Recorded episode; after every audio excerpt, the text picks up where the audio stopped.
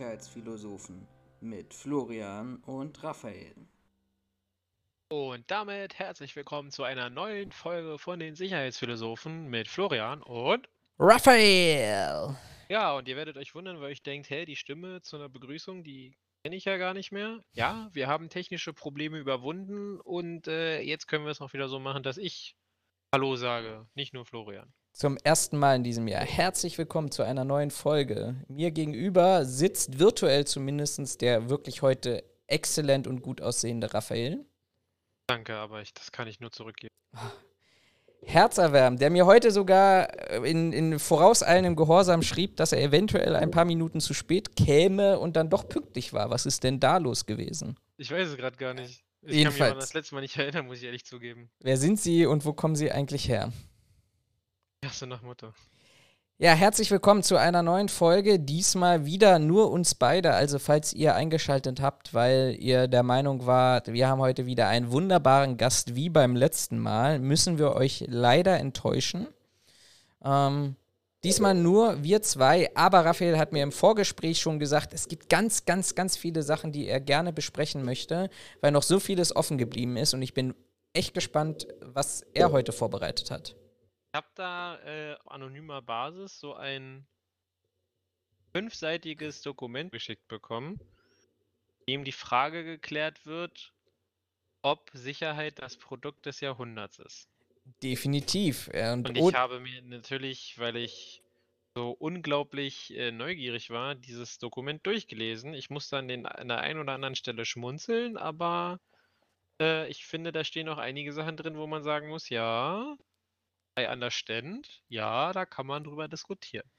Und das werden wir heute tatsächlich auch mal machen, weil ich glaube, wir haben momentan wieder so eine Phase, wo es die Chance gäbe, tatsächlich das eine oder andere auch mal herunterzubrechen und auch sich mal darüber Gedanken zu machen, müsste es jetzt nicht vielleicht endlich mal eine Weiterentwicklung und Veränderung der Sicherheitsbranche geben, aber vorneweg vielleicht auch noch mal auf die letzte Folge kurz einzugehen, nämlich wir hatten ja einen Gast bei uns gehabt und es war, glaube ich, wenn ich mich jetzt nicht täusche, das zweite Mal, dass wir zusammen ein Interview geführt haben, nämlich mit der lieben Antje Herrmann zu dem Thema Frauen in der Sicherheitsbranche und ich muss ganz ehrlich sagen, das ist offensichtlich sehr gut bei euch angekommen. Oh, echt, ja? Weil, ja, ich habe so das ein oder andere positive Feedback bekommen. Jetzt nicht nur von den Aufrufzahlen, sowohl auf YouTube, aber auch über die klassischen Podcast-Plattformen, äh, auf denen wir vertreten sind. Und für alle, die uns zum ersten Mal hören, natürlich hört ihr uns und seht ihr uns nicht nur auf YouTube, sondern auch auf Spotify, Google Podcast, Apple Music, Amazon Music und überall, wo ihr der Meinung seid, uns hören zu wollen. Und ja, das war offensichtlich, hat offensichtlich bei dem einen oder anderen tatsächlich einen sehr, sehr positiven Nerv getroffen. Nicht nur, weil ich glaube, auch die Gesprächsatmosphäre unglaublich entspannt gewesen ist, sondern ähm, weil auch inhaltlich sich da sehr, sehr viele wiedergefunden haben. Aber ähm, wie hast du das denn empfunden, Raphael, das Gespräch an sich? Äh, fand ich an sich so, also, was heißt an sich? Ich fand das äh, eigentlich ganz gut weil es halt, wie wir in dem Gespräch auch gesagt haben, nicht wieder dieses typische Ding ist von zwei weißen Männern unterhalten sich, äh, sondern weil halt mal jemand mit bei war, der, äh, sag mal in Anführungszeichen, von dem Problem ja auch betroffen ist. Und ich glaube, es macht nochmal einen harten Unterschied, ob wir uns hier hinstellen und sagen, ja, also das und das sind die Probleme, aber eigentlich können wir das gar nicht wirklich ähm, antizipieren, ist, glaube ich, das richtige Fremdwort. Ähm, weil wir einfach nicht davon betroffen sind. Ähm, und wir hatten es ja in der ersten Folge, wo wir drüber gesprochen haben, hatten wir ja schon hier und da unsere Bedenken oder unsere Gedanken geäußert, dass ich das zum Beispiel an der einen oder anderen Stelle ein bisschen schwierig sehe und dass man aber auch halt einfach mal ehrlich sein muss, dass es halt nicht immer so funktioniert, wie man das gerne äh, im, in der Idealvorstellung haben will. Und fand es ähm, sehr angenehm, dass ähm, wir dann quasi von, ich sag mal, der betroffenen Seite mal so, so abzugrenzen zu uns beiden. Ohne da jetzt, äh, weiß ich nicht, irgendwas aufmachen zu wollen. Aber dass quasi diese Bedenken oder auch diese Erfahrungen geteilt wurden. Ne? Also ich hatte ja damals gesagt, hier, äh, so wenn es körperlich wird, kann es unter Umständen ein Problem werden. Jetzt sagte ähm, Antje. Vergessen. Antje, danke. Sorry, Antje. Wer war denn eigentlich unser Gast?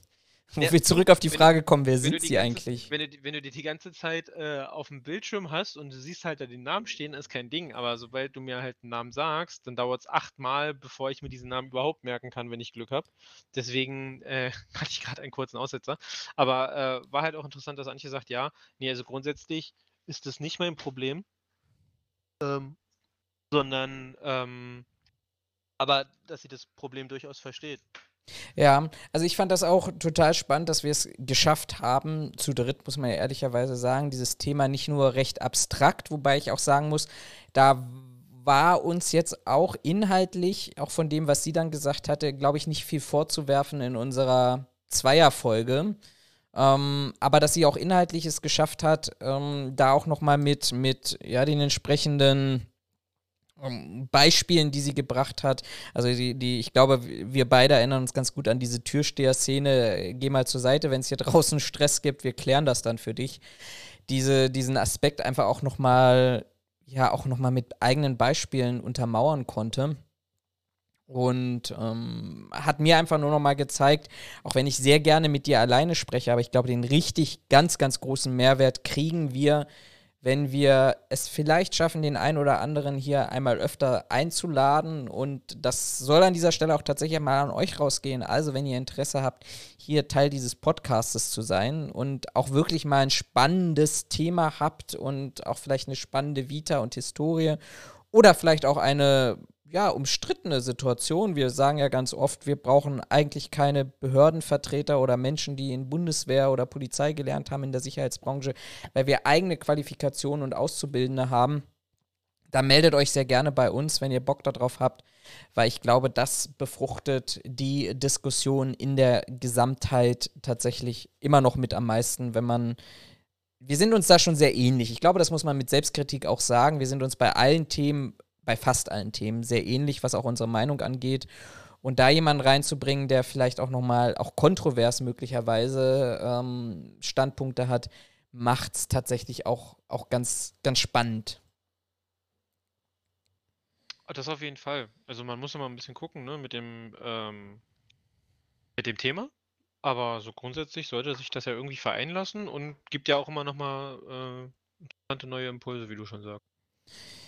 Von daher traut euch. Meldet euch. Keiner sehen, ihr müsst nur gehört werden. Also Podcast. Sehr schön. Dann haben wir, ich will jetzt nicht sagen, das Thema auch abgearbeitet, aber ähm, hört es euch gerne an. Ihr habt das hier jetzt bei mir nochmal, wenn ihr es auf YouTube euch anschaut, auch nochmal verlinkt. Und ansonsten schaut einfach das Werkstattgespräch oder hört das Werkstattgespräch mit Antje Hermann da weiter. Und ich glaube, das ist auch ein ganz guter Übergang, weil Antje ja auch in dem Gespräch sagte, naja, so auch vielleicht mit ihren Erfahrungen, die Branche ist ein bisschen stehen geblieben und ich will jetzt nicht die großen Wörter da nennen wie Patriarchat oder, oder andere Aspekte, aber vielleicht auch wenn wir über Innovationen sprechen oder vielleicht auch jetzt über die aktuelle Mindestlohndiskussion, die wir im Kontext der Erhöhung des, des äh, außertariflichen Mindestlohns haben auf 12 Euro, dass wir uns vielleicht jetzt doch mal überlegen wollen, was hat das denn eigentlich für Auswirkungen oder besser formuliert, was müsste es denn eigentlich für Auswirkungen auf die Sicherheitsbranche haben? Und das ist tatsächlich auch ähm, unser Thema heute, nämlich äh, die Fragestellung, ist Sicherheit eigentlich die Innovation oder das Produkt dieses Jahrhunderts? Und wenn ich dich mal so frage, Raphael, ist die Sicherheit das Produkt des Jahrhunderts, des 21. Jahrhunderts? Äh, also, ich habe jetzt den, ich habe jetzt äh, dieses Filmseit, ich sage, ich nenne das mal Essay. Ich habe dieses Essay jetzt gelesen äh, und davor hätte ich dir nicht sagen können, was das Produkt des Jahrhunderts auszeichnet, weil eine Definition, die ich jetzt nicht äh, täglich in meinem Arbeitsleben brauche. Ähm, aber auch ohne die Definition zu kennen, hätte ich gesagt, nee. Ja, also wir müssen mal kurz herleiten. Es gab, äh, ich, ich, ich habe tatsächlich einen kleinen Aufsatz geschrieben oder schreiben müssen, um es mal so kryptisch zu sagen. Wird vielleicht an der einen oder anderen Stelle auch tatsächlich noch mal ein bisschen deutlicher in der Zukunft. Aber da ging es eben um die Fragestellung, ist Sicherheit eigentlich das Produkt des Jahrhunderts? Das war eine Aussage gewesen, ähm, die ja, diskutiert werden sollte, die möglicherweise von dem Laien daher kam, also diese Aussage ist von einem Laien getätigt worden, die kam daher, weil natürlich die, die Sicherheitsbranche ja immens in der Diskussion steht, positiv als auch negativ. Ne? Also wenn, wenn wir zurückdenken an, die Thema, an das Thema Flüchtlingsunterkünfte, Bewachung von Weihnachtsmärkten, äh, Ukraine-Krise, 9-Euro-Ticket jetzt beispielsweise auch vielleicht im, im Bahnkontext, wo es um die, um die Fragestellung auch geht, wer wird denn als allererstes immer beauftragt, dann ist, glaube ich, die Sicherheitsbranche an sich eigentlich ja nicht mehr aus ja, dem gesellschaftlichen Bild zu wegzudenken. Ähm, aber es ist ja letztendlich die Frage, ist es die Sicherheit so präsent, präsent weil sie wirklich mit Innovation getrieben ist und gesellschaftliche Probleme löst, oder ist sie vielleicht nicht auch ein Lückenfüller und äh, das wollen wir heute nochmal diskutieren, weil wenn ich was schreibe, ist das die eine Sache. Ähm, wenn man darüber diskutiert, wie wir einleitend ja schon gesagt haben, dann kriegt man vielleicht auch den, den ein oder anderen ja, Gedankensprung oder kriegt man vielleicht auch das ein oder andere Bild an dieser Stelle, wo was man vielleicht aus der, aus der Perspektive oder aus seinem blinden Fleck heraus nicht, nicht diskutiert hat. Ja, also wie gesagt, bevor ich mir die Definition gelesen habe, was jetzt als Produkt des Jahrhunderts definiert wird, hätte ich von meiner Warte aus einfach, ich glaube, das ist so relativ klar, ähm, ich habe halt ein kritisches Bild zur Sicherheitsbranche und ich bin der Meinung, ähm, dass sie mehr Potenzial hat, als ausgeschöpft wird das mal so zusammenfassend zu sagen. Ne? Es ist, ist nicht alles schlecht, äh, keine Frage, darum geht es gar nicht. Aber ähm, es gibt halt viele Sachen, wo ich mir denke, ey, ganz ehrlich, da könnte man sich von anderen Branchen mehr abgucken und könnte es besser machen. Tun wir aber nicht. Warum, wieso, weshalb, lasse ich jetzt mal im Raum stehen. Ähm, aber allein schon, weil ich, ich sag mal, diese kritische Meinung hatte, war ich von Anfang an der Meinung, okay, nee, das ist definitiv nicht Produkt des Jahrhunderts. Also kann es nicht. Wenn man sich jetzt die Definition dazu anguckt, dann würde ich jetzt behaupten, ohne auf dein Essay jetzt einzugehen, sollte eigentlich Leuten, die Ahnung von der Sicherheitsbranche haben, hätte ich gesagt, sollte denen eigentlich auch relativ klar werden, nee, das ist nicht das Produkt des äh, Jahrhunderts, hätte ich jetzt gesagt. Aber ich hätte fast gesagt, lass uns die Definition mal raussuchen und äh, kurz mal vorstellen, damit alle den gleichen äh, die gleichen Basics oder das gleiche, äh, das gleiche Level haben, bevor wir jetzt hier kryptisch weiterreden und alle sich fragen, ja, aber was sind denn die Merkmale eines Produkts des Jahrhunderts oder Jahrhundertsprodukts? Ja, also ich habe es mal, mal versucht herzuleiten, weil es so eine ganz klassische wissenschaftliche Diskussion äh, und Definition darum nicht geht. Aber ich habe mir mal versucht zu überlegen, was bedeutet denn Produkt des Jahrhunderts? Und da sind mir relativ schnell, ich weiß nicht, wie es dir geht oder ging, ähm, eigentlich mehrere Schlagworte eingefallen. Nämlich, es ist für die Gesellschaft notwendig, es muss Innovation haben, weil sonst wäre es ja logischerweise auch Produkt des letzten Jahrhunderts gewesen.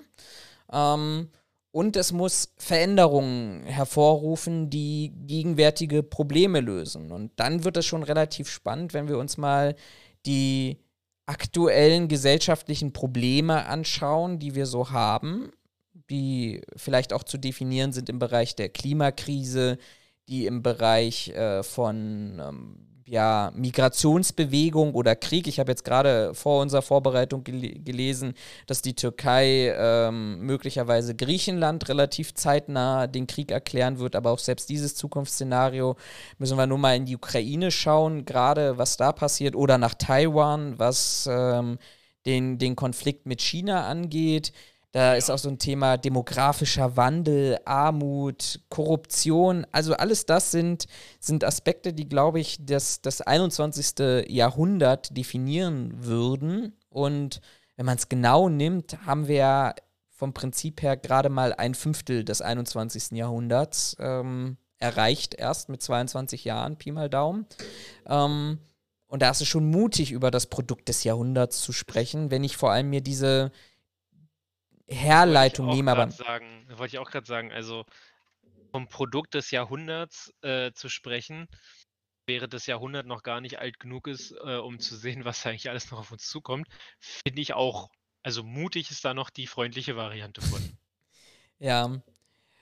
Gut, ich meine, wir haben, wir haben, glaube ich, auch schon die zweite Jahrhundertflut in diesem Jahr gehabt. Also steigerungsfähig ist das natürlich immer und ich glaube, unsere Gesellschaft lebt auch davon, Superlative zu nutzen. Aber ähm, wenn wir, wenn wir uns jetzt einig sind, auch an dieser Stelle das als Absprungbasis zu nehmen, und ich habe mir dann ein Grundlagenpapier der Humboldt-Viadrina rausgesucht, die genau diese Punkte als Kernprobleme des, des 21. Jahrhunderts definieren, da muss man sich, glaube ich, schon fragen, wie wirkt denn beispielsweise die Sicherheitsbranche auf das Thema Erderwärmung, Armut, demografischer Wandel, Erschöpfung natürlicher Ressourcen, Korruption und Misswirtschaft ein. Und dann wird es schon schwierig, da Punkte zu finden. Oder siehst du das anders? Äh, ich hätte, ich hätte ja schon gesagt, also Produkt des Jahrhunderts muss halt irgend, für irgendwas Gravierendes eine Lösung sein. So. Und wenn ich mir jetzt die Frage stelle, okay, ist denn die Sicherheitsbranche eine gravierende Lösung für, irgendwa, für irgendein Problem, das die Gesellschaft, nenne ich es jetzt mal, hat? Wenn ich mir die Frage stelle, muss ich ehrlich sagen, ja, eigentlich nicht. Jetzt werden natürlich einige kommen, ja, und aber hier gibt es ja ein erhöhtes Sicherheitsbedürfnis und da gibt es äh, offene Lücken, was Sicherheit angeht. Ja, ja, aber löst, aber ist das wirklich ein gravierendes Problem unserer heutigen Gesellschaft? Also die Sicherheitsbranche wird einen Krieg nicht verhindern, um jetzt mal das Sicherheitsbedürfnis anzusetzen in der aktuellen Zeit.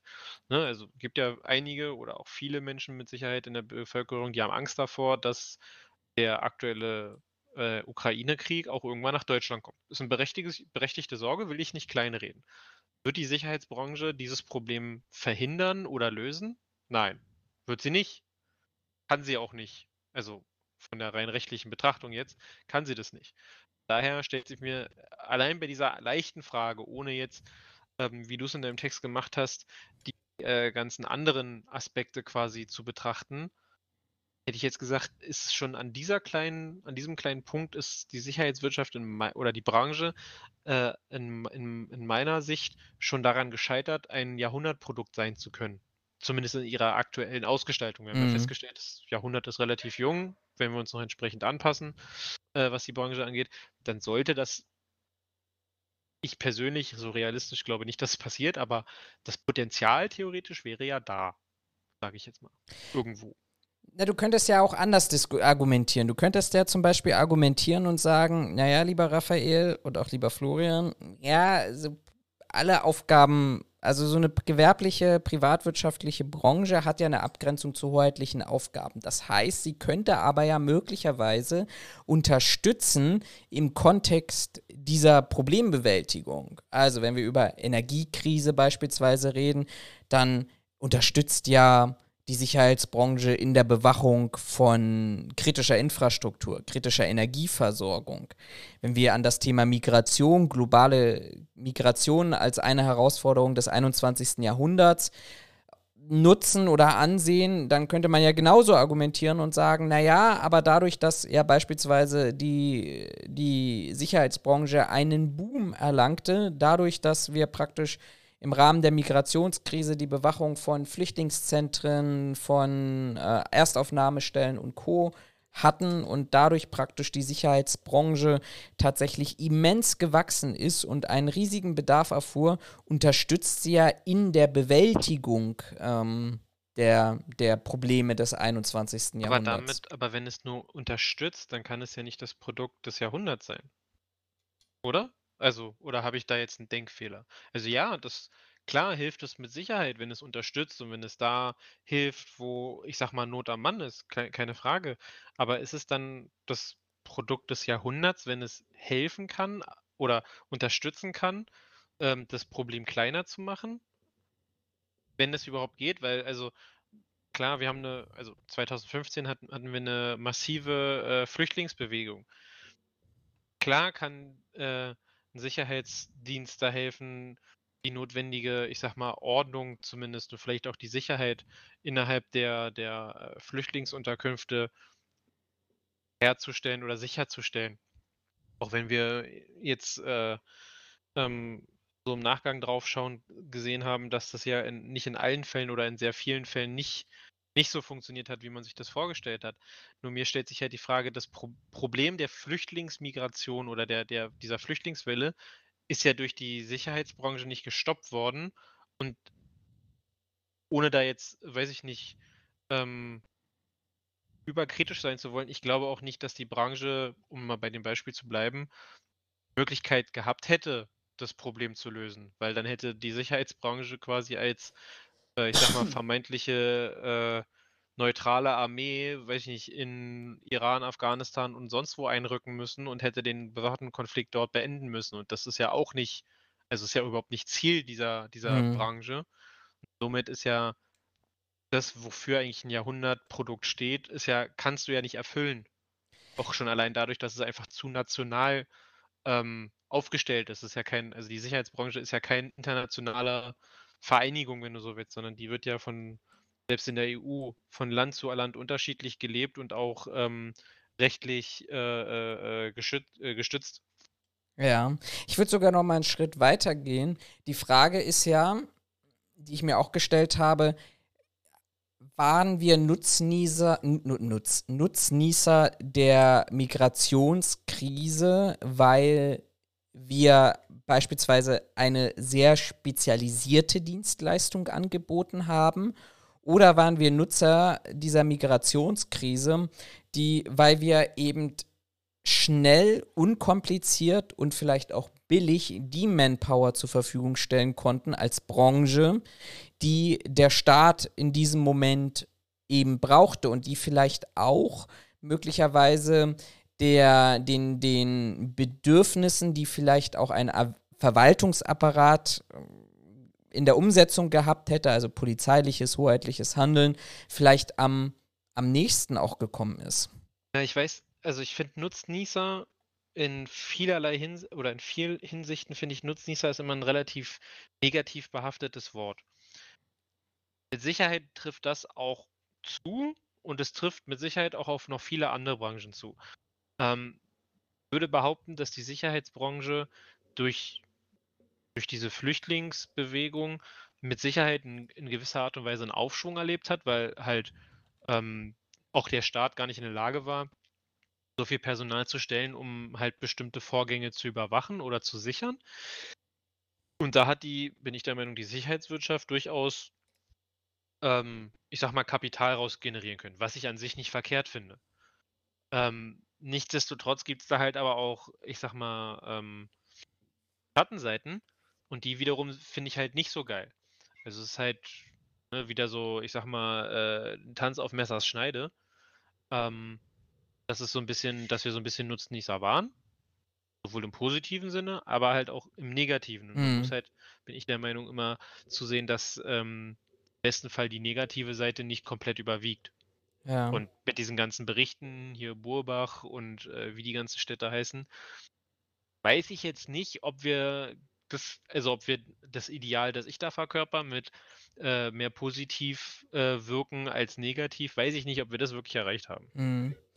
Ja, du, du sprichst da, glaube ich, einen ganz wichtigen Punkt an. Ne? Also ich glaube, dass, dass das eine Win-Win-Situation halt eben auch letztendlich für alle war. Ne? Wenn, wir, wenn wir diese Diskussion uns anschauen um das Thema Problemzimmer. Das kann, kann man jetzt stundenlang drüber, drüber diskutieren, aber vielleicht nur mal ganz kurz umrissen. Also es ist offensichtlich auch von öffentlichen Schirmherren und Auftraggebern gestattet, dass ja bestimmte Grundrechte, die auch einem Geflüchteten zustehen, durch private Sicherheitskräfte außer Kraft gesetzt werden. Es gab eine riesige Diskussion letztes und vorletztes Jahr, ähm, als ich noch in der Flüchtlingshilfe zumindest beratend unterwegs war, wo wir uns äh, die Hausordnung für Flüchtlingsunterkünfte in Baden-Württemberg angeschaut haben. Und da auch gerichtlich erlaubt wurde, dass bestimmte Grundrechte, die wir kennen, aus ähm, beispielsweise der Unverletzlichkeit der Wohnung außer Kraft gesetzt wurden. Also dass eben auch durch private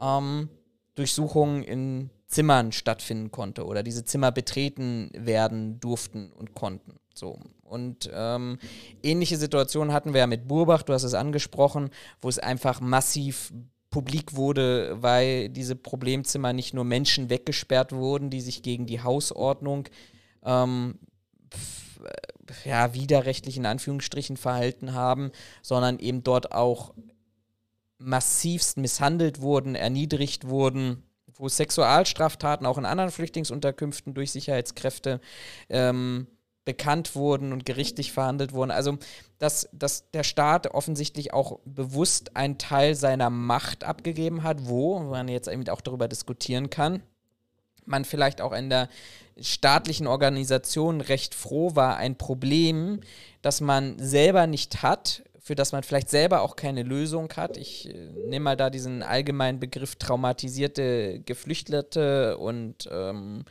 ja, andere kulturelle Probleme und Co. dort, dort eine Rolle spielten, dass man eben jemanden hatte, der vielleicht auch von seiner Struktur, und da sind wir so bei schwarzen Schafen und Billiglöhnern und Menschen, die haben wir auch in einem anderen, schon mal in einem anderen Podcast diskutiert, die vielleicht auch gerne dann auch Grenzen überschreiten, weil sie dann doch eher vielleicht der Charakter sind, der, der hier ähm, ja, staatliches Agieren gerne mal ausüben wirft, würde, aber vielleicht es nie zur Polizei geschafft hat oder zu anderen Sicherheitsbehörden, an der Stelle ähm, dann, dann eben tätig wurden und man im Nachhinein mit dem Finger eben drauf zeigen konnte und sagen konnte, ja, das ist die böse Sicherheitsbranche. Ähm, und dann dreht sich da wieder der Kreis hin zu der Fragestellung, äh, hätte das vielleicht aber auch eine andere Branche machen können, die genauso personalintensiv ist, wie es unsere Branche am Ende des Tages ist. Ja, ich finde, ich finde, also um nochmal bei dem Beispiel ähm, Flüchtlingskrise zu bleiben, ähm, wir beide sind ja nicht unbedingt die besten Freunde von einer Sachkundeprüfung, weil es halt als in der Regel in der gesamten Branche so als Mindestvoraussetzung äh, angesehen wird und man dadurch halt auch den Preis relativ niedrig halten kann.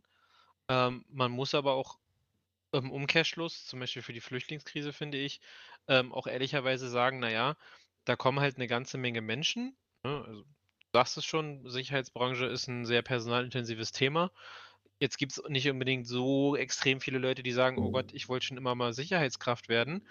Insofern hattest du da halt einen relativ großen Pool, den du eventuell dafür hättest begeistern können. Und, finde ich, muss man an der Stelle auch sagen, die Einstiegsvoraussetzungen sind relativ gering. Jetzt muss ich zugeben, kenne ich mich mit den ganzen ähm, äh, mit den ganzen Zahlen nicht aus. Also hier was, weiß ich nicht, Flüchtlingsunterstützung oder so angeht. Ich weiß nicht, ob es da irgendwie ähm, äh, irgendwie äh, äh, Geldbeträge gibt, die da irgendwie überwiesen werden und da sind, wenn, bestimmt irgendwelche äh, äh, Bedingungen dran geknüpft.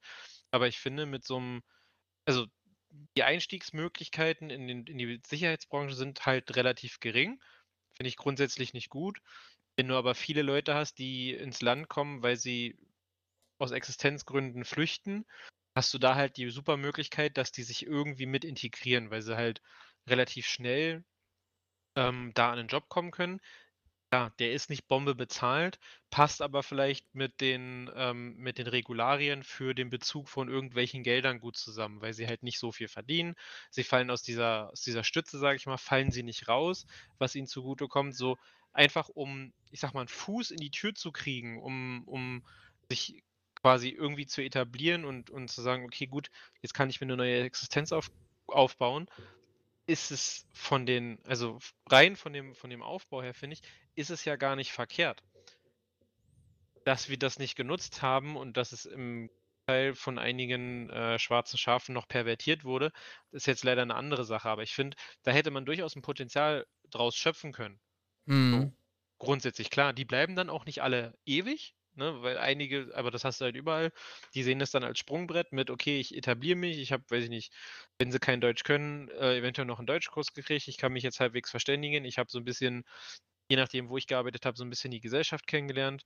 Äh, in der Regel kommen die ja auch nicht alle ungelernt, das ist ja auch Quatsch, sondern in der Regel haben die ja irgendeine Ausbildung, vielleicht wird die dann auch anerkannt, oder aber wenn sie sagen, okay, das wird leider nicht anerkannt, ähm, Deswegen äh, gucke ich mich um, dass ich was andere mache, äh, was anderes mache. Sie können sich vielleicht ein bisschen orientieren, haben aber trotzdem nicht dieses Ding von, ich sitze 24-7 in meiner, in, meinem, in meiner Wohnung, die in den meisten Fällen ja eher nur ein Zimmer war, rum. Und ich denke, das ist ja so, so per se gar nicht verkehrt. Nur leider hat das offensichtlich, hat diese Idee, haben nicht so viele Leute gehabt. Zumindest kenne ich keinen solch einer Fälle. Ja. Ich kenne kenn nur diesen einen Fall, das war, glaube ich, auch ein syrischer Flüchtling, glaube ich. Kann man bei Realer Irrsinn sich angucken. Der hat ähm, für irgendeine, ich glaube im bayerischen Raum oder irgendwo Süddeutschland, der hat eine, der hat eine so eine Intensivschulung gemacht, damit der Triebwagenführer werden kann. Hat auch von, vom EBA hat er einen Triebwagenführerschein äh, bekommen. Ähm, und dann hat das Ach, wie heißt denn das? Ich weiß gar nicht, ob es das, das, das, das, das äh, hier das Asylamt oder wie die sich schimpfen. Bundesministerium für Flüchtlingsangelegenheiten, glaube ich. Gen genau, und das hat dann plötzlich gesagt, ja, Moment, aber so eine Kurz, äh, äh, so, so eine, so eine Quereinsteiger-Gedöns, das ist nicht vorgesehen, ja, dann weisen wir den jetzt wieder aus. Also der hat sein Asyl quasi dadurch verloren. Mhm. Das gilt halt nur, oder dieser Aufenthaltsstatus gilt halt nur, wenn sie eine Ausbildung machen. So, wo sie dann halt gesagt haben, ey, ganz ehrlich, wir haben den Jungen übernommen, der bekommt bei uns Geld, der hat, der hat Deutsch gelernt und der hat halt vom EBA einen Führerschein bekommen. Der kann bei uns seit, seit Monaten, kann der Loks fahren und der hat diese, diese Ausbildung oder diese, diese, dieses Kurzding hat er mit als einer der besten bestanden und ihr wollt euch jetzt darauf beziehen, dass er keine Ausbildung gemacht hat, keine vollwertige dreijährige Ausbildung.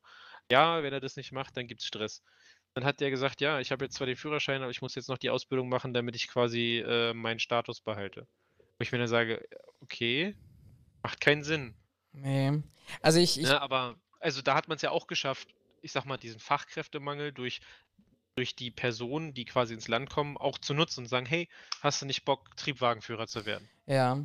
Du, du leitest schön über zu, zu einem weiteren Argument, ähm, weil wir reden ja bei allen über Fachkräftemangel, ne? Und äh, auch in der Sicherheitsbranche, egal welche Publikationen zu, zu ähm, Arbeitsmarktzahlen du vom BDSW liest, heißt es ja auch immer, auch die Sicherheitsbranche hat einen Fachkräftemangel. Wäre ja schön, wenn wir den hätten, weil das voraussetzt, dass wir ja Fachkräfte in der Branche haben. Ich will jetzt hier niemanden mit, mit Zahlen totschlagen, aber ich glaube, eine Zahl ist relativ relevant, nämlich dass wir, wenn wir uns mal die offiziellen Zahlen auch vom BDSW anschauen, dort feststellen, dass über 90 Prozent aller zwei Sicherheitskräfte, roundabout 260.000, zumindest die, die im BDSW organisiert sind, oder die, deren Arbeitgeber im BDSW organisiert sind, um das sprachlich korrekt zu formulieren, die verfügen halt lediglich über eine Einstiegsqualifikation, wo nochmal Unterrichtung und Sachkundeprüfung zusammengefasst ist. Wir haben, feiern dieses Jahr das 20-jährige Jubiläum der Fachkraftausbildung in der Sicherheitsbranche und der BDSW ist stolz darüber, dass wir, jetzt habe ich die aktuellen Zahlen, muss ich mal kurz raussuchen, ich glaube insgesamt 11.500 Fachkräfte ausgebildet haben in der Gesamtheit in 20 Jahren.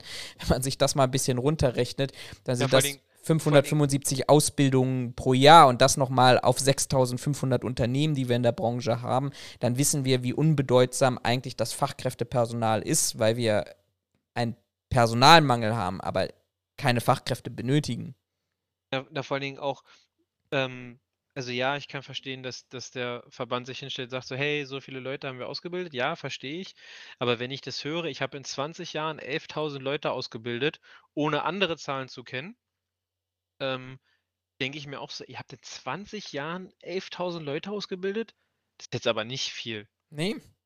Ne, also einfach nur so aus einem aus Gefühl heraus. Ich müsste jetzt nach anderen Zahlen gucken, aber ich würde behaupten, such dir irgendeinen Handwerksberuf aus, auch wenn das jetzt wahrscheinlich schon fast kritisch wird, aber die bilden in 20 Jahren deutlich mehr Leute aus als, äh, als die Sicherheitsbranche. Ja, also ich habe einfach mal Vergleichszahlen rausgenommen. Ne? Im mhm. Einzelhandel im Jahr 2021 gab es äh, insgesamt 49.400 Auszubildende, von denen sicherlich nicht jeder seine Ausbildung abgeschlossen hat. Aber das ist eine Zahl. Jetzt kann man sagen, Florian, okay, im Einzelhandel arbeiten mehr Leute. Ja, ungefähr, ungefähr zehn, bisschen mehr als zehn das Zehnfache als in der Sicherheitsbranche. Aber selbst wenn man das nur mal runterrechnet auf Auszubildende pro Jahr, dann kommen wir auf eine deutlich, deutlich höhere Quote im Einzelhandel im Vergleich zum Bewachungsgewerbe. Und das liegt, glaube ich, maßgeblich immer noch daran. Und da schließt sich so ein Bogen, warum ich diese Argumentation gewählt habe und auch du jetzt ja auch nochmal aufgegriffen hast, nämlich zu der Fragestellung, ähm, so ein Spezialprodukt, also ein Produkt, was wirklich Innovation beinhaltet, darf sich meines Erachtens, und das sagen nun mal die Tarifverträge, die ich aus Berlin-Brandenburg sehr gut kenne, da steht halt drin, ja, Einstiegsqualifikation ist Hilfsarbeiter. So, und wie kann sich denn eine, eine gesamte Branche definiert sich, vor allem die auch noch, und das, das dürfen wir vielleicht, müssen wir mal erwähnen und das dürfen wir überhaupt nicht vergessen, die ja den gesetzlichen Auftrag aus 34 Jahr, 34a Gewerbeordnung hat, den gewerblichen Schutz von Leben und Eigentum, also den zwei höchsten Rechtsgütern, die wir irgendwie in Deutschland haben. Ähm, die, die, diese Branche, die das sich auf die Agenda draufschreibt, definiert sich halt einfach fast vollständig ähm, aus, aus, aus Hilfsarbeitern, die eben mit einem 40-Stunden-Kurs, wobei selbst das ja nicht mal ganz genau stimmt, aber eben eine Sachkundeprüfung, die, die auch wirklich echt keine Raketenwissenschaft ist, einfach zusammensetzt. Und dann muss man doch an dieser Stelle fragen, okay, was, was ist das da für ein Produkt, das offensichtlich maßgeblich das 21. Jahrhundert definieren soll? Ja, na vor allen Dingen, also nochmal kurz rausgestellt, falls es irgendwer nicht, nicht ganz, also nicht vernünftig gehört hat. Wir reden hier von 11.000 Leuten in 20 Jahren im Vergleich zu 49.000 in einem einzigen Jahr. Na, also selbst wenn wir, äh, weil wir sagen ja, okay, na, im Einzelhandel arbeiten mehr Leute, okay, gut, dann lass uns einen 20-jährigen Zeitraum nehmen, einfach nur um quasi ähnliche Verhältnisse zu schaffen und keine Ahnung, fangen bei von mir aus 2010 an und gehe bis 1990 zurück, um das irgendwie so ein bisschen, weiß ich nicht, vergleichbar machen zu können. Klar, da arbeiten im Einzelhandel immer noch viel mehr Leute, aber so, wenn in einem Jahr in dem einen Bereich schon um, um Längen mehr ausgebildet werden als in dem anderen in 20 Jahren, zeigt uns das ja was. Und ich fand, du hast das in dem, in dem Essay ganz schön geschrieben. Ähm, ich muss tatsächlich zugeben, dass ich den Punkt gerade nicht gefunden habe. Ich habe äh, habe ihn gerade gesucht, aber nicht gefunden, äh, wo du meintest, ja, es gibt Unternehmen, die haben ihre, ähm, die haben ihre, ihre Preissteigerung aufgrund von Pandemie oder was auch immer, haben sie eins zu eins an den Kunden weitergegeben oder es zumindest versucht. Wo du halt geschrieben hast, naja, aber die Sicherheitsbranche, die versucht es nicht mal, also die versteckt sich da so ein bisschen und bloß keine Preissteigerung, wo ich mir, wo ich tatsächlich an ähm, ein Gespräch von Arbeit denken musste, ähm, wo es darum ging, ja, äh, gibt so ein paar Unternehmen bei uns, die, äh, oder ein paar äh, Dienstleister bei uns, die halt auch gerade Preisverhandlungen machen ähm, und die sich halt auch eiskalt hinstellen und sagen, ja, das sind halt die gestiegenen äh, Kosten, die ich habe, die müsst ihr jetzt halt mit auffangen. Und dann wird es halt verhandelt und mit Sicherheit ist es auch nicht unbedingt zur Zufriedenheit der, der ganzen ähm, äh, Dienstleister, die wir beschäftigen, zumindest nicht in allen Fällen. Und mit Sicherheit wäre, äh, sind die auch nicht, also hat man sich bei einem Kompromiss getroffen und nicht jeder hat das bekommen, was er haben wollte, der Kunde möglichst ge geringen Preis und der äh, Dienstleister möglichst hohe Marge oder Gewinn. Ähm, aber man hat halt irgendwie so ein bisschen diskutiert und hat einen Kompromiss gefunden. Und ohne dass ich das jetzt ähm, selber äh, äh, ähm, äh, erfahren habe, weil ich jetzt selber keine äh, Verhandlungen, Preisverhandlungen machen musste. Ähm, aber so nach dem, was du geschrieben hast, scheint die Sicherheitsbranche es ja nicht mal zu probieren. Und die Preise oder die Kosten für die Sicherheitsbranche sind ja trotzdem irgendwo ein Stück weit gestiegen. Und sei es nur, dass meine Mitarbeiter ankommen und sagen, ey Leute, kann mir halt mein Brot nicht mehr leisten, wir müssen uns da mal was überlegen. Und das mhm. kommt ja auf die Sicherheitsbranche genauso zu wie auf einen Lkw-Fahrer, wie auf einen Polizisten, einen Feuerwehrmann, Krankenschwester und eine Erzieherin.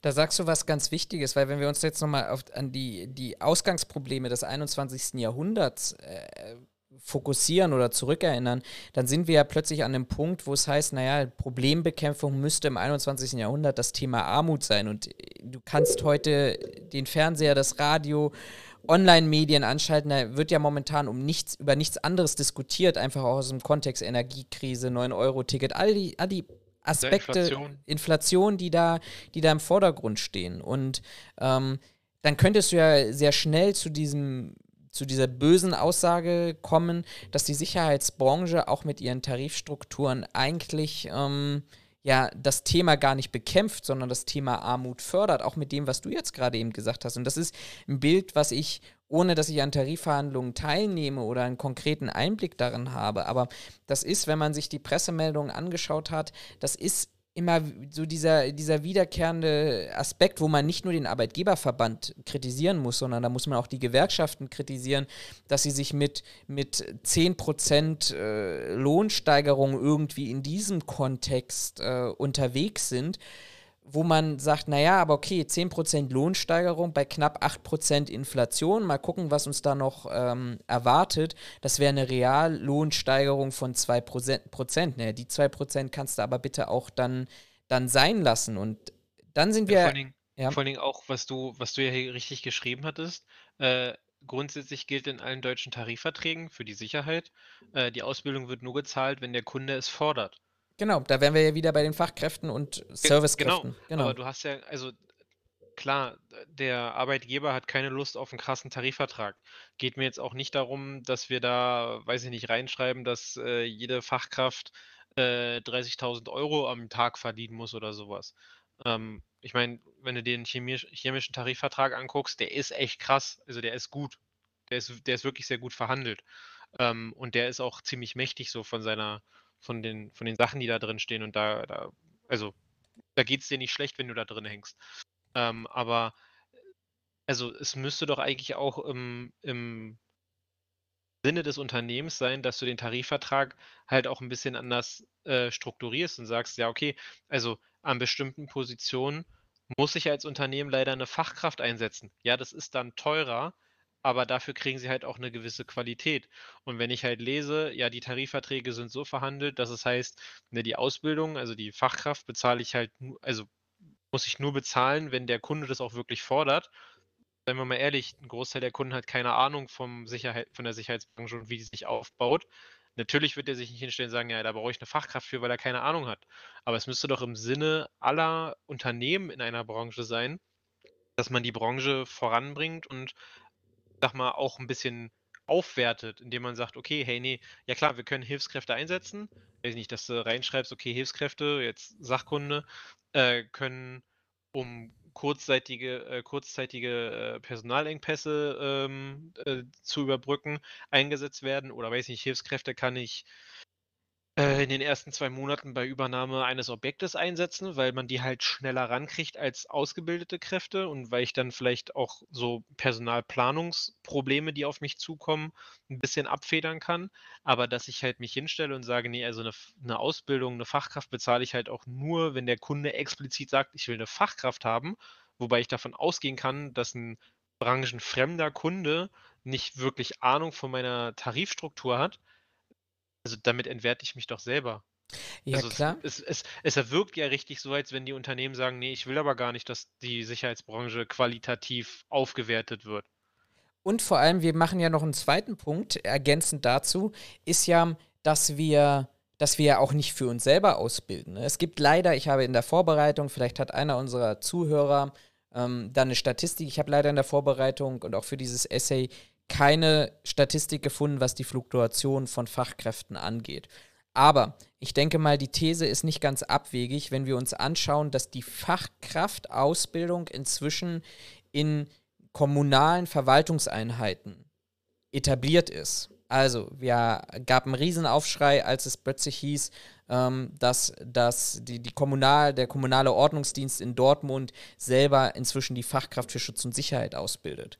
Ähm, beim BKA, wenn ich dort in die Sicherungsgruppe möchte, reicht heutzutage auch, wenn sie, das BKA bildet in diesem Ausbildungsberuf inzwischen auch selber aus, aber wenn ich eine Service oder eine Fachkraft für Schutz und Sicherheit habe, in München diskutiert man gerade von der SPD geführten äh, Münchner Stadtregierung, ähm, ob man nicht den kommunalen Vollzugsdienst ähm, oder kommunaler Außendienst, wie er da, glaube ich, richtigerweise heißt, ähm, ob man den nicht einsetzt für die Bewachung von äh, städtischen Liegenschaften eben mit auch der entsprechenden Qualifikation. Ich kenne das aus, ähm, aus anderen Bereichen, wo ähm, auch die, die Polizeien, sowohl im Bund als auch in den Ländern oder Stadtpolizeien, liebend gern auf ausgebildete Fachkräfte für Schutz und Sicherheit zurückgreifen. Nicht nur, weil sie eine behördliche Ausbildungslücke zwischen wirklich einer klassischen polizeilichen Ausbildung und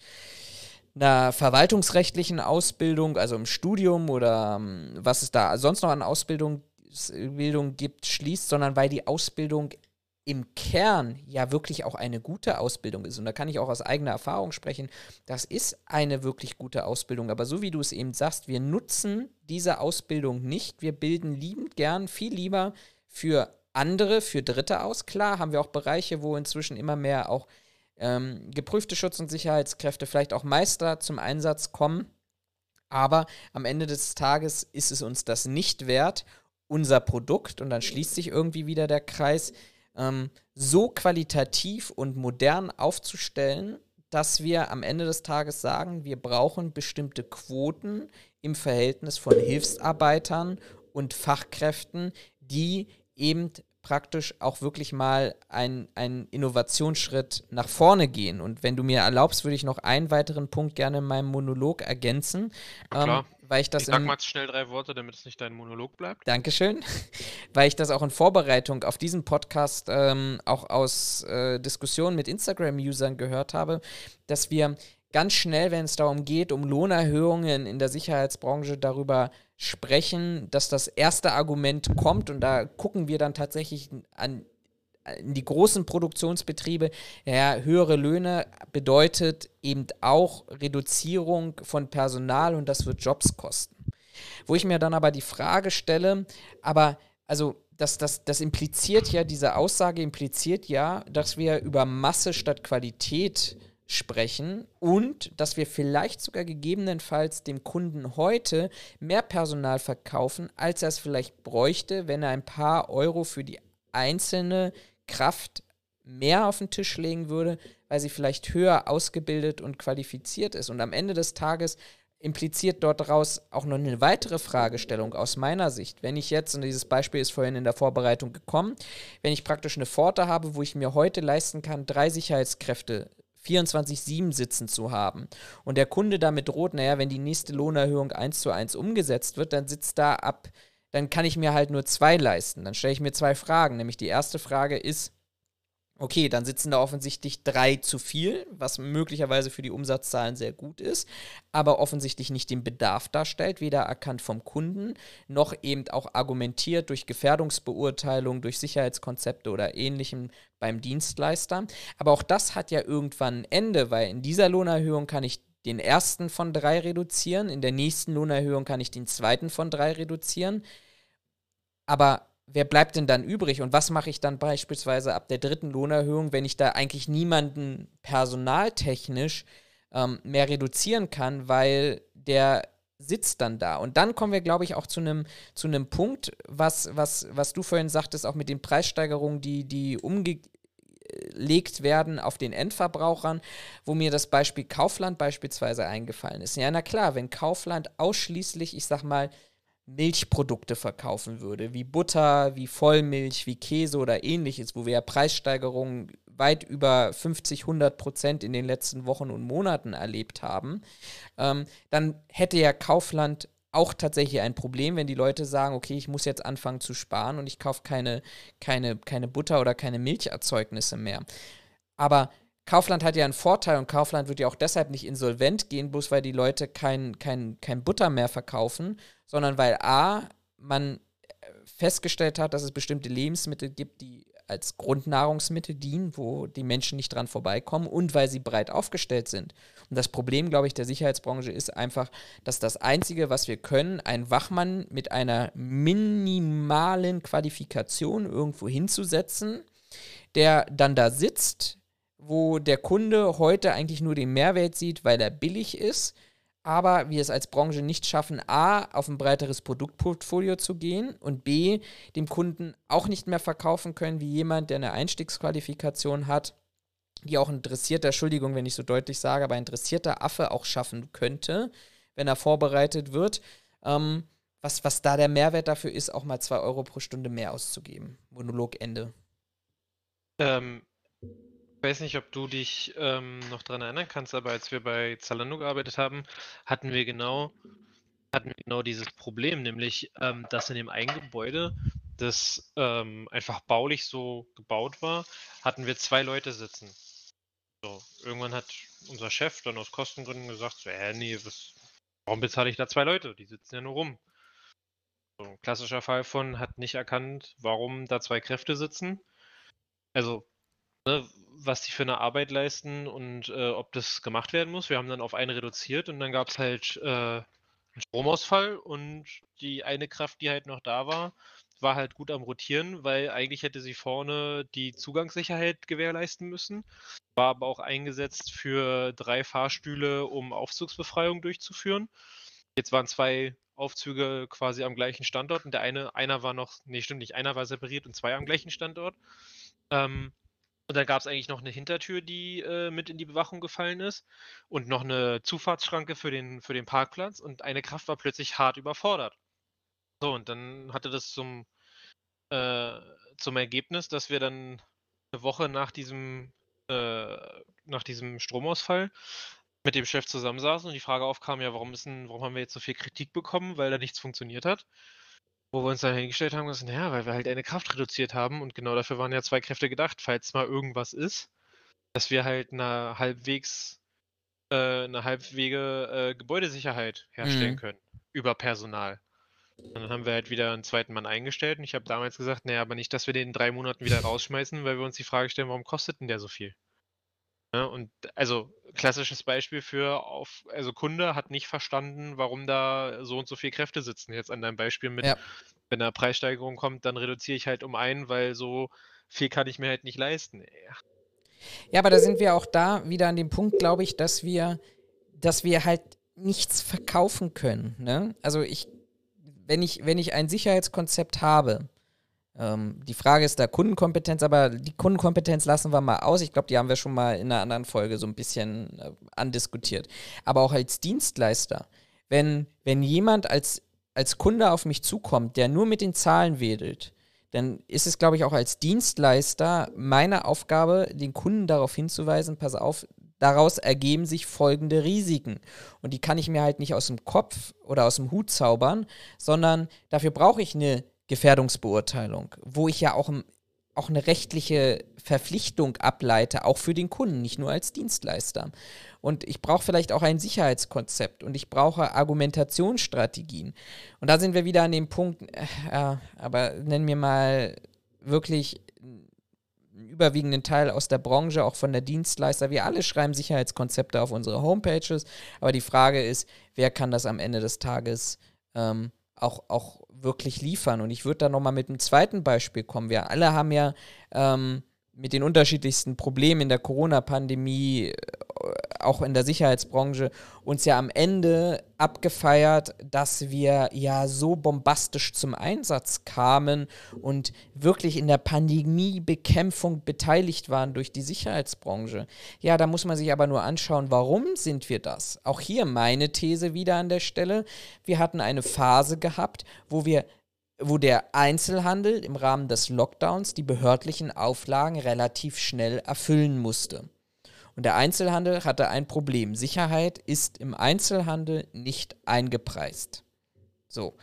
Ähm, und dann stand der, Sicher der, stand der Einzelhandel oder der Einzelhändler vor der Fragestellung, stelle ich dort eigenes Personal hin oder stelle ich da Sicherheitskräfte hin? Oder jemand anders, nennen wir es mal allgemein jemand anders. So, und dann schaue ich mir einfach an, was kostet mich meine Aushilfe im Einzelhandel. Ich habe heute nochmal nachgeschaut, meine, ein, wenn ich im, bei, bei Lidl heute anfangen würde, als ungelernte Aushilfe, verdiene ich 14 Euro die Stunde und kriege dann obendrauf noch Weihnachtsgeld und Urlaubsgeld. So, ein Sicherheitsmitarbeiter kostet mich aktuelle Tarifverträge, zumindest Berlin-Brandenburg, momentan ist der Sicherheitsmitarbeiter verdient der L35, 70 Prozent on top, die ich auch bei einem Personal habe, wo ich vielleicht auch Kompensation wieder suchen muss im, im Laden, weil ich habe ja auch die Mitarbeiter auch hier nicht in der Schublade. Ähm, dann komme komm ich am Ende des Tages auf eine ganz, ganz einfache Milchmädchenrechnung. Jemand anderes kostet mich weniger Geld, als wenn ich dort eigenes Personal hinstelle. Und dann bin ich ja wieder an der Fragestellung angekommen, standen wir wirklich vor Supermärkten und haben Einkaufswagen desinfiziert und haben den Leuten gesagt, bitte einen Mundschutz auftragen, äh, aufziehen, weil das wirklich eine Sicherheitsaufgabe ist? Oder standen wir vor, vor den Supermärkten, weil wir einfach das allerbilligste Produkt waren, das kurzfristig so viele Leute stellen konnte um diese Aufgabe am Ende des Tages zu erfüllen. Und ich persönlich tendiere eher momentan zu letzterem. Äh, würde ich dir tatsächlich auch so zustimmen, weil ich auch jetzt nicht, ähm, also Durchsetzung von Regeln, ja, schön und gut, aber der, ich sag mal, der eigentliche Auftrag, den die Sicherheitsbranche sich da sieht, sehe ich da jetzt nicht erfüllt. Also mit, setzen Sie bitte Ihre Maske auf, warten Sie, ich desinfiziere den Wagen für Sie. Das war ja, also es war ja keine Sicherheitsaufgabe in meinen Augen. Nach wie vor nicht. Das war ja höchstens eher ein Servicegedanke, also mit den Desinfektionen von, von, von äh, Einkaufswagen sehe ich eher als irgendwie äh, eine nette Serviceleistung vom, vom, äh, von dem Einkaufsladen. Ja. Na klar. klar. Also, weil da kommt ja noch ein zweiter Punkt dazu. Das kennen wir beide ja auch aus, aus unserer Zalando-Zeit. Ne? Jetzt hast du da jemanden zu stehen, 8, 10, 12 Stunden. Der kostet dich plötzlich Geld, das du so nicht einkalkuliert hast. Also überlegst du parallel, was kann ich dem noch für Aufgaben auftragen, damit ich aus der Anwesenheit dieses Menschen dann vielleicht dann doch am Ende des Tages den größtmöglichen Benefit ziehe. Und da zählt halt eben dazu, dann desinfiziere ich Einkaufswagen und dann vielleicht, ich, ich überspitze das jetzt mal, dann soll er noch vielleicht den, den aktuellen Prospekt aushändigen und ihm erzählen, was wir gerade für super tolle neue Angebote haben weil ja, ich, ich dann vielleicht auch noch mal in eine zweite Rechnung reingehe, als Einzelhändler dann kalkuliere und überlege, naja, was kostet mich das, wenn ich dagegen verstoße? Okay, da sind in der Corona-Verordnung folgende Strafsätze oder Bußgelder hinterlegt. Ah, dann wird der Sicherheitsmitarbeiter mit Aufgaben plus X dann doch billiger als ähm, diejenigen, die, die dort, ähm, als, als die Bußgelder, die ich vielleicht auferlegt bekomme. Ja, vor allen Dingen auch, also wie du halt sagst, ne, ich versuche einen Mehrwert daraus zu generieren, dass der in Anführungszeichen nur rumsteht. Äh, behaupte ich jetzt mal, ist die klassische Denkweise für jeden, ähm, für jeden Objektschützer. Also auch unter den Zuhörern, sofern wir da jetzt Sicherheitsdienstleister mit bei haben, mal einfach an jeden, soll sich jeder mal persönlich die Frage stellen, also welcher Objektschützer schützt wirklich nur das Objekt und macht nicht noch die Fenster zu und das Licht aus? Gegebenenfalls schaltet er sogar äh, noch die Kaffeemaschine aus. Vielleicht macht er an, auf dem einen oder anderen äh, Objekt macht er sogar noch die Spülmaschine an und so eine lustige Geschichten. Also, sind das wirklich Sicherheitsaufgaben? Ich denke eher nicht. Ja. Also ich versuche halt den Mehrwert zu generieren. Das, weiß ich nicht, wenn er eh seine Runde dreht, das Licht ausmachen, sehe ich jetzt nicht das große Problem drin. Aber ähm, so diese ganzen anderen Aufgaben, mach mal das noch, mach mal das noch, ähm, ich kann mich erinnern, bei Zalando hatten wir tatsächlich einmal so eine Anfrage auch. Da waren gar nicht, in irgendeinem Objekt waren, war ein neuer Bereich eingezogen. Die haben sich eiskalt hingestellt, haben gesagt, ja, der, der, äh, der Wachdienst, der kann ja dann hier Fenster zumachen, Licht aus, Kaffeemaschine aus und bitte die Spülmaschine an. Ja. Wo ich da, also wo ich dann schon geschrieben habe, äh, nee, kann der nicht. Nicht, weil er es nicht kann, sondern weil es per se einfach nicht seine Aufgabe ist, sondern das könnt ihr schön selber machen. Das also ist ja das auch. Ist nicht, ist nicht eure Putzkraft, sondern das ist die Sicherheitskraft und der kümmert sich nicht nur um euren Bereich, sondern der kümmert sich um das ganze Objekt und der hat auf seiner Runde nicht die Zeit, äh, für euch noch, äh, euch noch hinterher zu räumen. Genau. Aber da, da war praktisch das Security Management dazwischen geschaltet, ne? Wenn du ja, einen genau. Dienstleister gefragt hättest, hätte er gesagt, jo, na klar. Weil ich verstehe ja dann natürlich auch die Dienstleisterperspektive. Ich meine, ich habe das selber 2009, 2010 hier in Berlin erlebt, ne? Da hatten wir plötzlich einen riesigen Sprung, wo wir, wo wir innerhalb kürzester Zeit 100% Lohnsteigerungen hatten. Weil Berlin ja irgendwo vielleicht von 3 Euro, 5 Euro so dazwischen 2009, ja, das muss ein bisschen später gewesen sein, aber 2009 haben wir so diese, diese Löhne gehabt, wer im BDSW organisiert war, hatte einen Stundenlohn von 5,25 Euro. Ähm, Bewachung, Bundestag, sächsisches Unternehmen, 3,45 Euro Verdienst pro Stunde für den Mitarbeiter am Ende des Tages. So, und dann hattest du plötzlich äh, ähm, allgemeinverbindliche Tarifverträge und ähnliches und warst dann plötzlich Preissprünge von 70, 100 Prozent irgendwo dazwischen. Natürlich kommt der Kunde um die Ecke und sagt dir dann als dem Dienstleister gegenüber, okay, da sitzt jetzt der gleiche Mensch seit 20 Jahren der ist vielleicht maximal, ich kann das so deutlich sagen, weil das ein Kunde mal zu mir gesagt hat, der ist dicker geworden und der hat weniger Haare und schwitzt ein bisschen mehr, wenn er seinen Kontrollgang macht. Aber was hat sich an der Dienstleistung verändert, dass sie jetzt plötzlich 100% mehr wert ist? Und dann kannst du ihm natürlich kommen und sagen, naja, also seien Sie mir nicht böse, ne? Also wir müssen auch mal gucken, wo wir herkommen. Wir haben ja nicht eine von, von einem Stundenverrechnungssatz von 50 Euro auf 100 Euro gekommen, sondern wir sind irgendwie von einem Stundenverrechnungssatz von 7 Euro auf 14 Euro gekommen für ein Produkt Sicherheit, gewerblicher Schutz Ihres Lebens und Ihres Eigentums.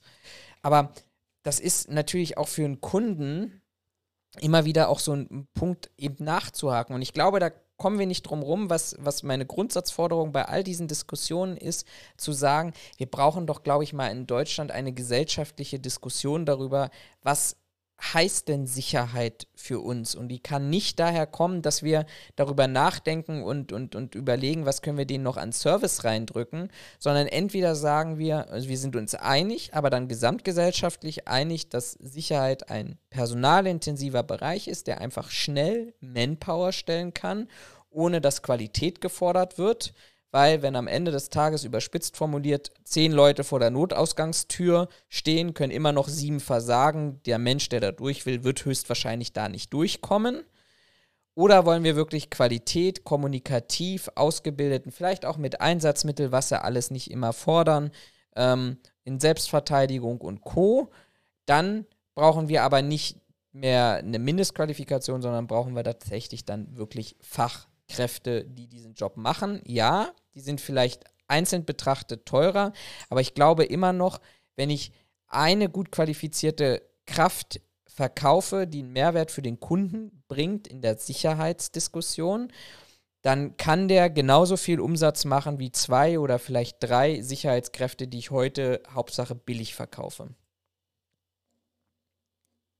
Ja, stimme ich dir so zu. Aber das ist halt wieder dieses typische Problem, dass die Branche sich hinstellt und sagt, naja, also also eigentlich haben wir äh, jetzt nicht so also gefühlt, äh, wir haben jetzt nicht so die die krasse Qualität und naja, also deswegen hier, wir haben wir haben Hilfskräfte, die aber ja, die sollten auch nicht ja, die sollten nicht so viel kosten.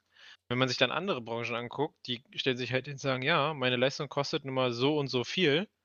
Das kann ich nicht ändern, weil das ist nun mal einfach den Preis, den ich dafür aufrufen muss.“ äh, und das hast du ja bei, ähm bei der Sicherheitsbranche, finde ich, hast du das halt überhaupt gar nicht.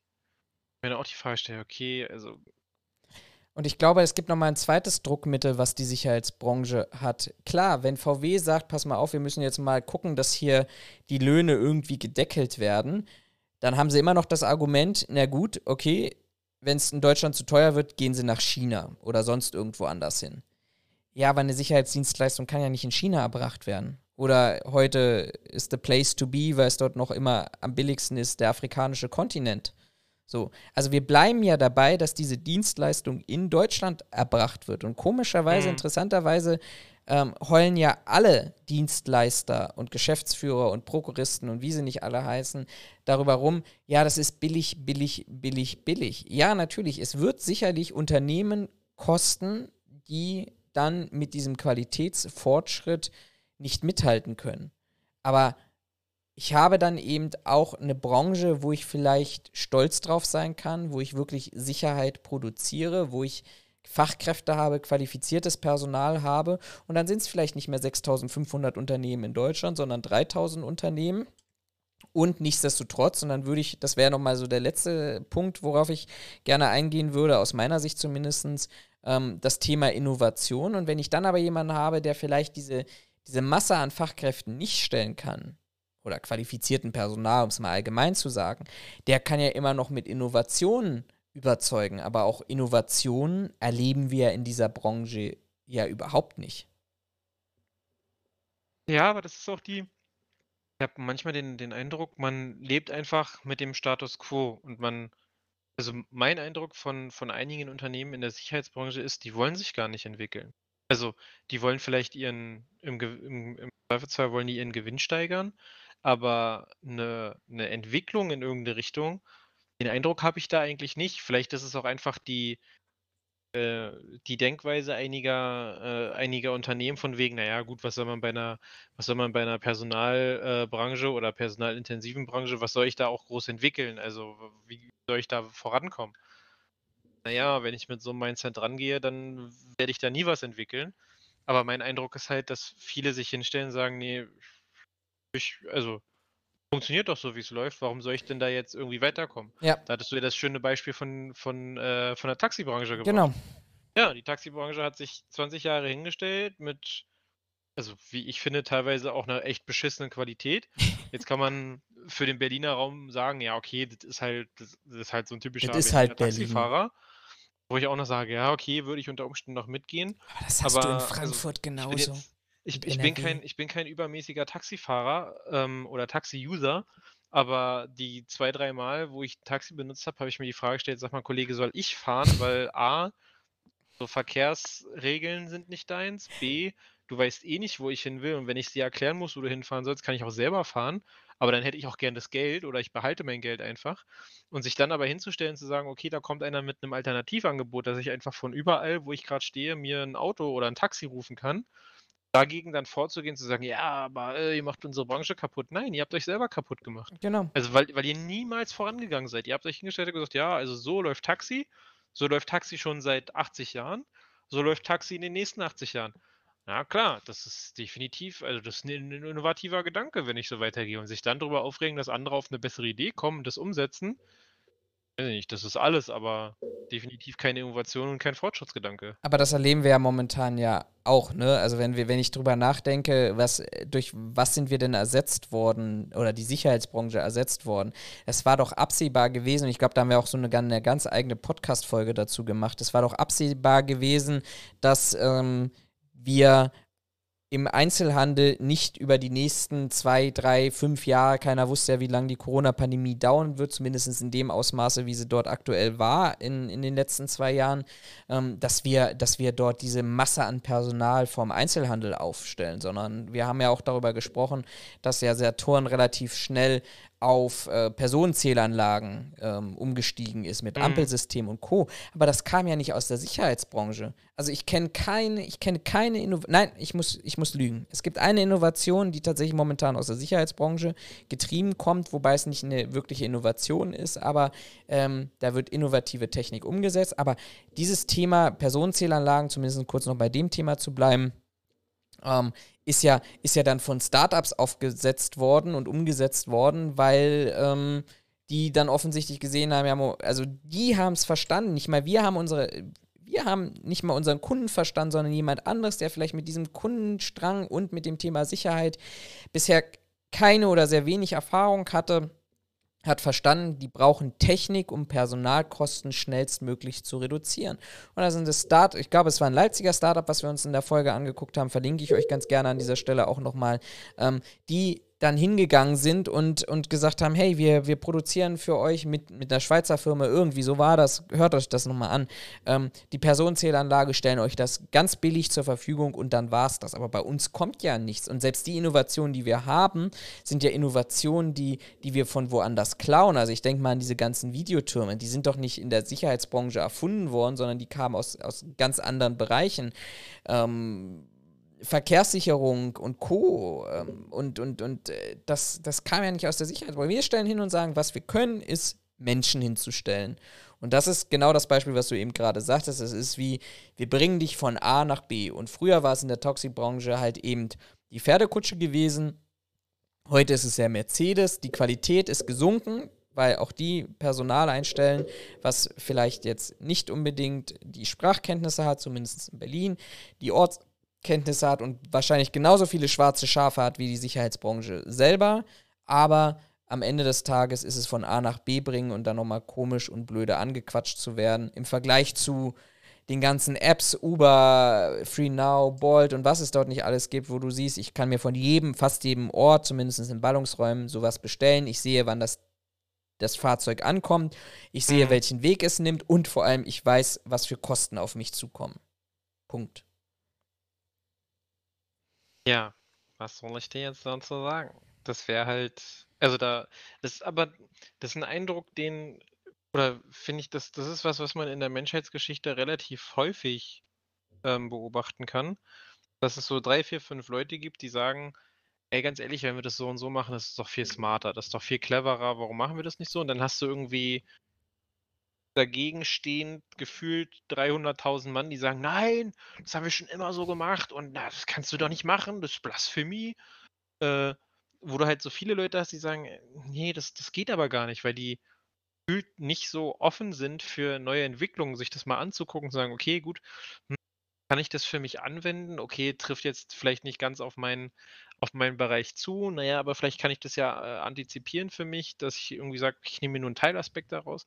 Und ich glaube, dieses, dieses Offene fehlt halt in der Branche extrem, dass halt alle sagen, ja, nee, also mach halt Sicherheit und Sicherheit ist halt Personal und äh, ja, warum, warum soll ich denn da, äh, warum soll ich denn daran was verändern? Das, das läuft doch, ja. Ja. Bin der Meinung, Stillstand ist immer der Untergang einer, einer Zivilisation. In dem Fall jetzt einer Branche. Mal gucken, äh, wann es soweit ist und wir uns neu erfinden müssen. Ja. Man könnte jetzt, aber das, dafür haben wir die Zeit nicht, aber ich glaube, wer, wer sich gerne damit beschäftigen möchte, dem packe ich auch nochmal zwei Bücher in die Show Notes hinein. Der könnte sich auch so ein bisschen mit der Historie beschäftigen. Ähm, vielleicht mal ganz kurz nur abgerissen. Die Probleme, die wir heute haben, sind keine neuen Probleme. Wir haben, wenn man sich das Gewerberecht anschaut, dann hat sich in den letzten 100 Jahren für die Regelung des Bewachungsgewerbes tatsächlich nicht viel verändert. Ja, wir haben eine Sachkundeprüfung, wir haben eine Unterrichtung und wir haben neue Zuverlässigkeitsüberprüfung. Wer aber schaut, warum wir überhaupt oder sich historisch mal damit beschäftigt, warum wir überhaupt diese dieses, diese Verordnung in der Gewerbeordnung haben, dann war das ein Grund, dass nämlich die ersten Sicherheitsunternehmen in den Verbänden so um 1900 schieß mich tot schon gefordert haben, da gibt es zu viele schwarze Schafe auf dem Markt, wir müssen dafür einheitliche Regelungen finden. So, und wer sich dann nochmal schaut, was tatsächlich in der Gewerbeordnung sich verändert hat, der wird auf die, zu dem Punkt kommen, gesetzlich ist das echt nicht deutlich strenger geworden. Und dann schauen wir uns an, wo haben wir denn in der Vergangenheit Hochphasen des, des, des Sicherheitsgewerbes erlebt, dann können wir zwei Hochphasen sagen, nämlich nach dem Ersten Weltkrieg und nach dem Zweiten Weltkrieg. Nämlich nach dem Ersten Weltkrieg, wo praktisch die, ich sag mal, sehr rudimentär und sehr grob zusammengefasst, ähm, die, die, die städtischen Nachtwächter und Ordnungskräfte aufgrund von Reparaturzahlungen, Versailler Vertrag, Entwaffnung von Deutschland und Co. einfach nicht mehr präsent waren. Das Sicherheitsbedürfnis aber tatsächlich hoch war. Und so haben sich die ersten Firmen gegründet, die eben genau diese Aufgaben, die vorher in städtischer Hand lagen, übernommen haben. Und dann gehen wir nochmal 20 Jahre weiter, wo wir dann Ende des Zweiten Weltkriegs haben, vielleicht auch 25 Jahre weiter.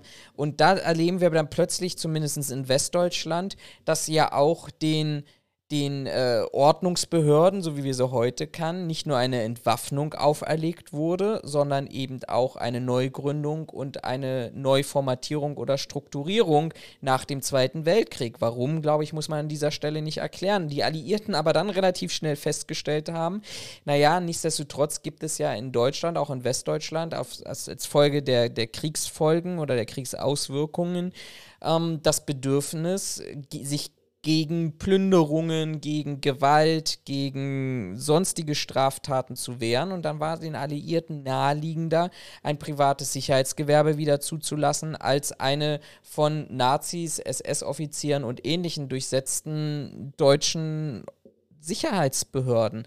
Also unabhängig der Gräueltaten, die im Ersten und Zweiten Weltkrieg stattgefunden haben, glaube ich, erkennt man hier sehr, sehr deutlich ein Muster, nämlich immer dann, wenn der Staat nicht präsent war, beziehungsweise wenn der Staat eben mit seinen Aufgaben überfordert war, ist halt die Sicherheitsbranche eingesprungen. Also vielleicht haben wir hier auch ein, ein, eine historische Dauerschleife, weil wenn man sich daran erinnert, ne, das, was wir vorhin zu Flüchtlingsheimen und auch Corona-Verordnungen, und da haben wir noch lange nicht über öffentliche Streifen im öffentlichen Raum gesprochen und ähnlichem, überall, wo der Staat nicht präsent war, na, dann holen wir halt die Sicherheitsbranche, die sich aber tatsächlich weder in den rechtlichen Anforderungen noch in der praktischen Umsetzung stark verändert hat in den letzten 100 Jahren. Ja, das ist ja das, was ich sage. Also, wir haben uns nicht groß verändert, aber und wir machen so weiter wie bisher, aber siehst halt keinen keinen typischen Fortschritt, wie man es so schön sagt. Das, was uns, also es wird uns jetzt mittelfristig mit Sicherheit nicht auf die Füße fallen, aber ähm, irgendwann ist der Punkt gekommen, da wird genau das passieren, bin ich der Meinung. Ja. Dann wird es dann wird's irgendwen geben, der eine total äh, intelligente Idee hat, der wird das System in Anführungszeichen für sich nutzen ähm, und wird dann da ähm, in irgendeiner Form was machen, wo dann auch die Großen kommen und sagen, äh, nee, das finde ich aber doof. Und dann davor dagegen vorgeht. Also so, so, ein, so eine Taxi-Geschichte, sage ich jetzt mal. Halt gucken. Aber wie gesagt, ich finde es finde hart sträflich, dass man sich quasi einfach nur hinstellt und sagt, ja, es ist wie es ist, aber ähm, quasi nichts macht. Und das ist halt sehr schade. Mhm. Also ich persönlich komme für mich zu dem Schluss und zu dem Ergebnis, dass wir maximal in einem Punkt das Produkt des 21. Jahrhunderts sind, nämlich in dem Punkt, dass wir uns teilweise echt gut verkaufen können für das, was wir, wenn wir es mal ganz realistisch uns anschauen, tatsächlich umsetzen. Aber was ich mir halt eben wünschen würde, um das mal als positive Botschaft zu formulieren, wir, wir müssen uns wirklich schauen, dass wir uns maßgeblich, inhaltlich, innovativ, strukturell verändern und damit eben auch einen Maßstab für private Sicherheit setzen, den wir definitiv in den letzten 100 Jahren aus meiner persönlichen Sicht nicht gesetzt haben. Da bin ich bei dir. Wie seht Aber ihr es- das? Aber es kann ja alles noch werden. Habt ihr Inno Ideen, Innovationen, dann schickt sie uns zu. Wir beantragen die Patente für euch auf unseren Namen und dann ähm, gehen wir da ein kleines Joint Venture ein. Ähm, nein, unabhängig davon. Habt ihr Ideen? Das sind ja auch wieder nur unsere beiden Meinungen. Wenn ihr Ideen habt, wenn ihr anderer Meinung seid, wenn ihr sagt, hey, ihr habt ja einen Punkt vielleicht in der Argumentation vergessen oder in diesem oder jenem Punkt möchte ich euch zustimmen, dann erreicht ihr uns wie gewohnt über die Kanäle. Wir würden uns freuen, wenn ihr diesem Video einen Daumen hoch gönnt und eure Meinung in die Kommentare hineinschreibt oder uns eben auch auf den entsprechenden Podcast-Plattformen positiv bewertet.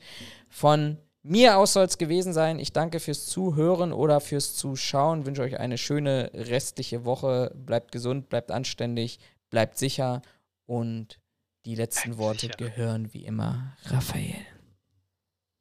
Bleibt sicher, Leute. Und vor allen Dingen gesund. Aber nicht mit der Sicherheitsbranche. Nein, Spaß beiseite. Äh, ja. Äh, schönen Tag, schönen Abend, schöne Nacht. Schönen guten Morgen, habe ich vergessen. Äh, hat wieder Spaß gemacht. Wenn ihr. Ich bin gespannt auf die Kommentare, in der Hoffnung, dass wir welche kriegen. Und dann, ja, hören wir uns im nächsten Podcast. Also, bis so dann. in zwei Ciao. bis vier Wochen. Bis dahin. Ja. Ciao.